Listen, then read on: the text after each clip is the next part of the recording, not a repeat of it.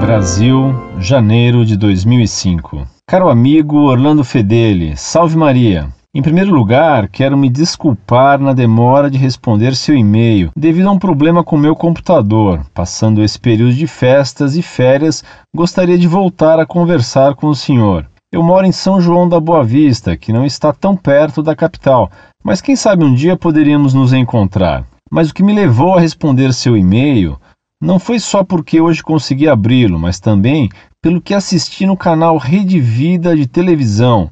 Um monge beneditino foi entrevistado na Tribuna Independente. Lá falou os maiores absurdos que eu já tinha ouvido: que Lutero foi mal interpretado e por isso foi excomungado, que ele vê Jesus em todas as religiões, antigas e novas, de forma que todas elas são partes da revelação da verdade de Deus, que nossa igreja recebia pequenos pagamentos por indulgências no passado, que nossa igreja viveu um tempo de triunfalismo monárquico que só ela tinha a salvação e muito mais. Simplesmente ele pisou na bola. Cheguei a questioná-los por fax, mas minha indagação não foi feita pelo apresentador.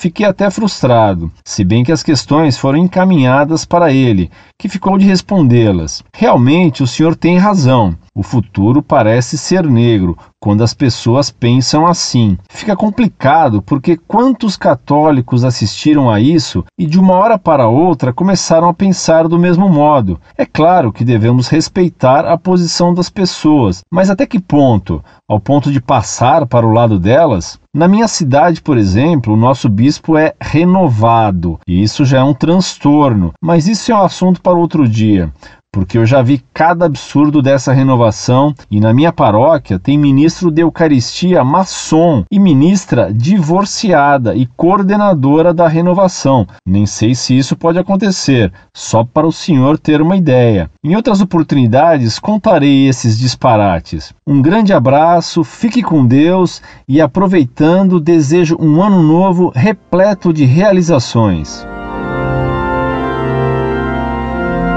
Muito prezado, salve Maria. Tive muita alegria por receber sua mensagem e mais ainda pelo teor dela, indicativo de sua preocupação em guardar a única fé verdadeira, que é a da Santa Igreja Católica Apostólica Romana. Infelizmente, o que você conta de São João da Boa Vista é o mesmo que acontece em todo o mundo. Por toda parte, há a mesma desolação.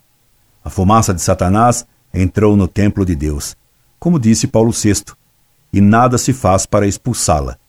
Muito pelo contrário. Permita-me apresentar-lhe um argumento sobre o respeito e o amor ao próximo. O verdadeiro respeito pelos outros deve ser consequência da caridade que ordena amar nosso próximo como a nós mesmos.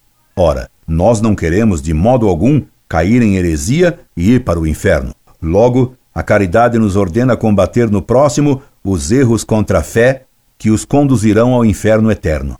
Portanto, a caridade nos ordena para respeitar e amar o próximo, condenar seus erros doutrinários. Também o professor que respeita de fato seus alunos tem a obrigação de corrigir seus erros e não de tolerá-los e fingir que não os vê. E o médico que deixasse de cortar o câncer de um doente não o estaria nem respeitando nem amando corretamente. Entretanto, é assim que agem os que defendem os ecumenistas, deixando os que estão no erro continuarem no erro. Aproveito esta mensagem para desejar-lhe também um ano cheio de graças e de bons combates na defesa da Santa Igreja.